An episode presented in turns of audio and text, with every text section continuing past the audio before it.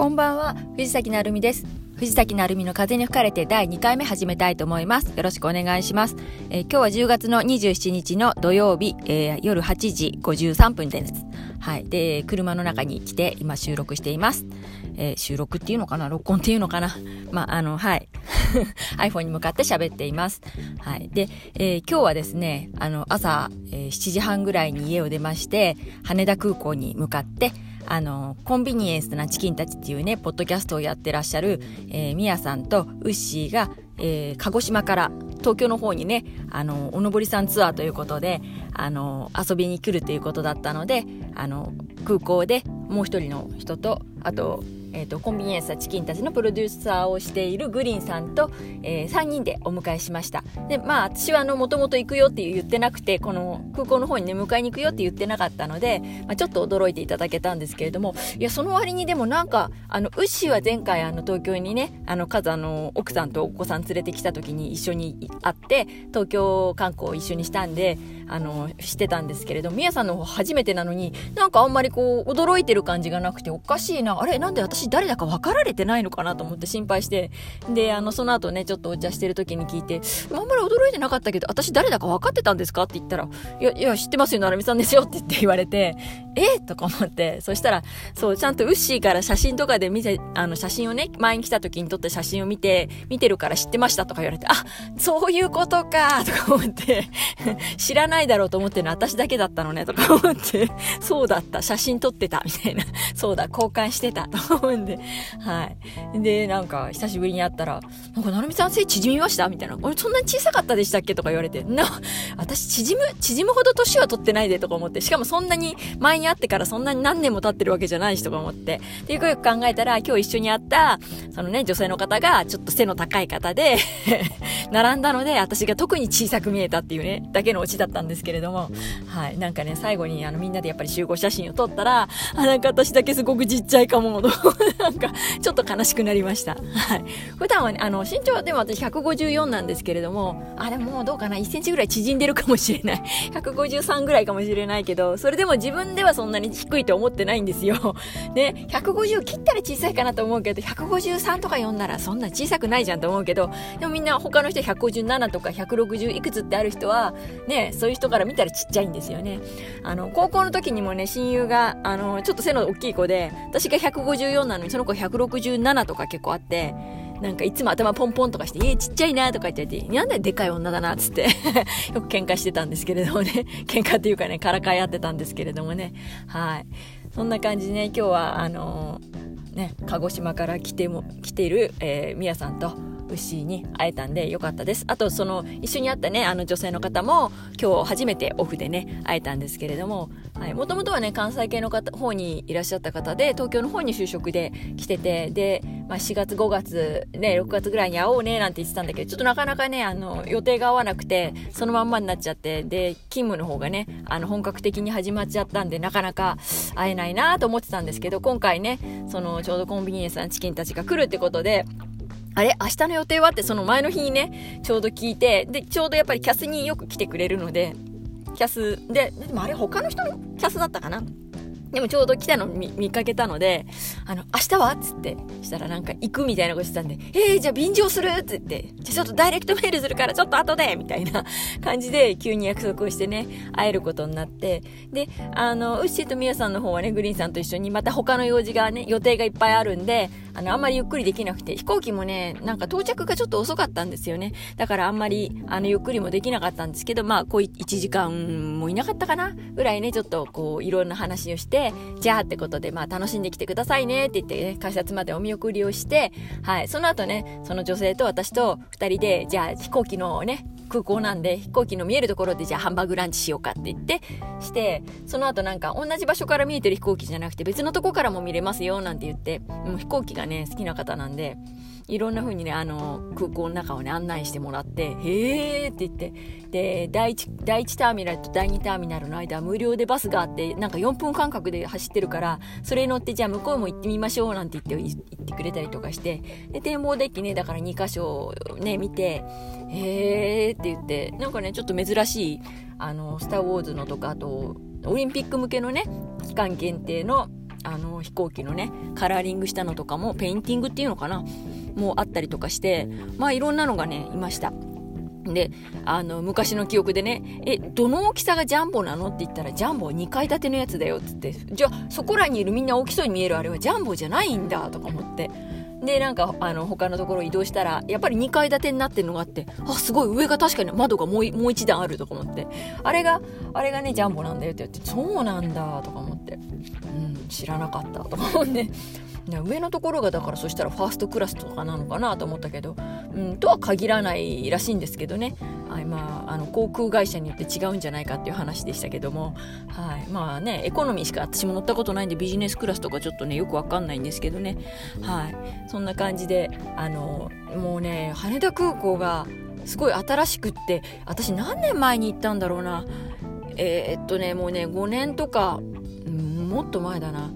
一番え下の子が今もうすぐ10歳なんだけれどもでもその子がまだでも記憶がある状態でなのででもやっぱり56年前なのかな？に1回ねあの羽田空港でね義理のお母さんのところにね会うのにちょうどあの北海道に行って帰るのにあの静岡の方に帰る前に一回羽田でね降りるんでそれであの孫たちに会いたいって言われてで娘とあの下の子を連れて会いに行ったことがあるんですよ。でその時の記憶ではそんなにすごい近代化した記憶はなかったんですけど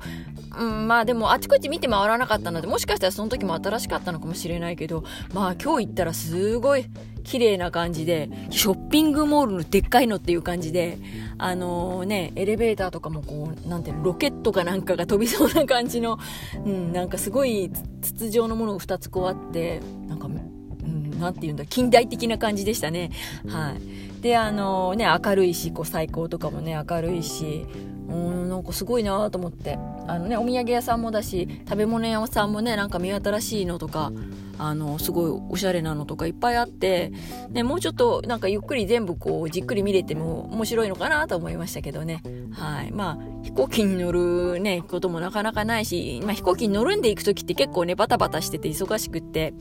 ねゆっくり見ることもないんですけれどもね。はいで今日もねそれでその、まあ、ハンバーグ団地をねその飛行機を見ながら食べれるねレストランで食べてでその後なんかおすすめがってことでその行ったらずんだの、えーと、シェイクずんだシェイクがあってでずんだずんだのずんだですよ。だからあの枝豆にあのミルクミルクが入ってこうなんかなんていうの？シェイキにしてあるんですよ。すごっ。って、確かにずんだ味とか思って、はい。で、またね、あの、ハロウィン風にね、あの、ストローのところに、あの、コウモリの形のちょっとオブジェみたいな、ね、紙のちっちゃいのがつけてあってあら可愛いおしゃれなことしてるなとか思って、はい、なかなかねそんなのを自分でね行った時にまあ飲もうと思うことはないんですけどね人と一緒なんでね。はい。なんか美味しくいただきました。はい。そんな感じでであのー、まあ最初ね2時ぐらいまでいいよなんて言ってまああのーそうですね。それぐらいに帰れば、あの、片道2時間かかるんですよ、空港まで。なんで、まあ、2時の4時ぐらいに帰ればいいかななんて思ってたんだけど、話が弾んじゃって気づいたら3時で、おおっととか思って、じゃあもうもう帰るね、なんて言って。はい。で、あの、じゃあ、モノレールの駅までね、送りますよ、なんて言ってくれて、モノレールの駅のとこ行って、じゃあって言って、行ったらちょうどモノレールが来てて、おー、来てる来てると思って乗ろうと思って、乗ってから、え、ちょっと待って、どっち向きとか思ったら、あの、帰るんじゃない反対方向のモノレールで、もう発車する前に慌てて飛び降りましたけど、危なとか思って、せっかくバス出てあの、一駅ね、自分の帰る方に近い方まで来てたのに、また反対側に戻ってしまうとこだった。危ない危ないとか思って降りて、で階段降りてまた別のホームの方行ってからねあのモノレール乗ったんですけれどもね、はい、あの結構ねあの電車乗ることって少ないので電車乗ってる間にあのツイッターのコメントしたりとかあの、ポッドキャスト聞いたりとかね、あの、ツイキャス聞いたりとかしてると、ついついそっちの方のコメントとかに夢中になっちゃって乗り過ごしちゃったりすることがすごい多いんですよ。だけど、今回は程よくなんかちょうどそれが終わってるところとか切れるところとかで、あの、乗り換えミスをすることなく、あの、行きも帰りも比較的ね、いい感じに乗って帰ってこれました。帰りはね、ちょっとあの、電車が遅れてて、なんか快速船が何だかの事故で車両事故なんだろう何かであの遅れてますっていうことであのせっかくね乗り換え案内見ながら乗ってるのにそれが今度うまく機能しない状態になっちゃってあれ私どこで乗り換えるんだっけとか言って 危うくね間違えそうになったんですけど結局その遅れてますっていう電車がちょうど私の乗りたかったぐらいの時間に来て動いていたので特に問題なく最終的にねあの最寄り駅に来るあの私鉄の方にはうまく乗れて無事帰ってこれたんですけどね。まあでもあの旦那がねあの土曜日出勤だったんですけれどもあなんか残業調整で早く帰るとかなっててああ私の方が遅く帰ることになるじゃんとか思ってねちょっと冷や汗かいたんですけどね、まあ、特にあのうちは旦那に、ポッドキャストやってるよとかねツイキャスやってるよとか、ね、そんなネットでオフ会で行ってくるよなんてことは一言も言ってないので そんなして出かけてるのをバレたら何言われるんだろうとかちょっとドキドキしたんですけどねあのまあ特にまあ、どうなんだろうな。まあ、バレてしまって何、どこ行ってたのって言われれば言うつもりのある程度の覚悟はあるんですけれども、まあ、あんまり関心ないのかな。聞かれないんで、今回も特になくて。で、あのー、下の子のね、あのー、習い事があって、4時から6時までだったんですよ。で、4時の方はどう考えて間に合わないんで、長男がうちにいたんで、ちょっとごめん、送っといてって言って、迎えの時間までには多分帰れるからって言って、送っておいてもらって、帰りはね、あの、一回帰って、まあ、米とか溶いて、それから、まあ、迎えに行ったんですけどねはいそんな感じで今日はちょっとあのバタバタはしていたんですけれども充実した一日になりました。はい。そんな感じであのそうですね。アンカーの方のポッドキャストもねあの徐々にね増えていくんじゃないかなと思うんですけれどもあの他の方のねあのアンカーアプリシーサーブログもやってらっしゃるんですけどアンカーの方でも上げてた方がねあの申請がなかなか通らないっておっしゃってた方のがねあの無事あのポッドキャストの方ね iTunes のアップルの方のねポッドキャストの方にもはあの配信されるようになってたのを今日ちょっと見かけたのでああってことはもうもうその方が申請中って書いてから結構時間かかってたので、ねまあ、その後で私がやってるので、まあ、私の方の申請通るの多分だからあと1週間とかぐらいなのかなとか思っていますそうするとちょうどもしかしたら音亀フェスの頃にちょうどよくねあの iTunes の方 iTunes? あっちのアップルの方で、ポッドキャストの方がね、あの、藤崎成美の風に吹かれてが検索で出てくるようになるんじゃないかなと思ってちょっと期待してます。で、あのー、ね、思いのほか、あのー、まあ、初め、初めてなんでちょっと面白がってね、あの、皆さん聞いていただけてるみたいで、アンカーアプリを、あの、ちょっと入れて、じゃあ聞いてみようかっていう形で、あの、私の配信の方聞いてくださる方が結構ね、今回いらっしゃったみたいですごいありがたいんですけどね、あの、再生回数が毎回こう出てるんですよ自分のねマイページのところに。であのこのエピソードは何再生でこのエピソードが何再生で合計何再生で平均で何人ほどあのリスナーがいますとかあと、気に入り登録されました？っていうなんかこう通知のが来たりとかして、で、あの、で、大体お気に入り登録していただいた方はね、お気に入り登録仕返しにね、おお返しに行って、なんかもしやってるんだったら聞いてみようと思うんですけど、なんか皆さんね、配信をまだされてませんっていう方ばっかり。だから多分、聞くために、あの、登録してくれて、聞きに来てくれたんだと思って、すごい嬉しくって、いやいやいや、これ頑張って喋らないといけないなと思ってね、はい。頑張って喋っていきますよ。なんかね、コーナーとかもやった方がいいんじゃないかなんてね、あの、いう、うん、なんか提案もね、いただいたりとかして、うん、なんか、そうですね、何、何かそういうコーナー的なものも作れたらいいのかなと思いますけど、これも、あの、録音するやつも、いくつかのセクションに分けて、セグメントって書いてたかな。で、あの、分けて、あの、何個かこう、つなげて配信することも簡単にできるみたいなので、本当私みたいにこんな全部エンドレスでこう喋らなくても、あの、このエピソード終わったら一回切って、それはそれ。で、次のはこれはこれってやっていくと、なんかね、40秒とか1分とかぐらいのいくつもくっつけて一つの番組見たくしてる方もいて、すごいと思う。そんなバラバラにもできるんだと思って、あの、今日ね、見たんですけど、でも、その、そのファイルの状態で見るとファイルがこう5個も6個もあって、一つのあの記事になってますよってなってるけど再生をするとちゃんとそれを順番にね普通にあのかけてってくれているのでうんそれもありなのかなと思うんですけどね。今のところまだこうやって、まあ、あの1回の録音ボタンをあの開始録音開始で最後の停止で終わる形を取れたらなと思って今やってます、まあ、次回からどうなるかねまだね。